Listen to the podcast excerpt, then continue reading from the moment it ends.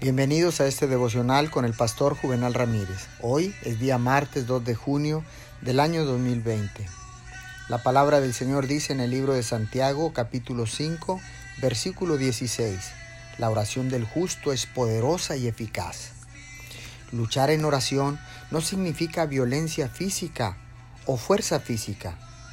Esto es totalmente diferente. Es una fuerza o capacidad interior que el Espíritu de Dios nos inspira y nos da. En efecto, es la intercesión del Espíritu de Dios en nosotros. El precioso Espíritu Santo nos suple con la energía de su propia determinación. Esta es la esencia de la persistencia que insta nuestra oración a continuar hasta que la bendición descienda. Esta lucha en la oración no es ruidosa, sino firme y urgente.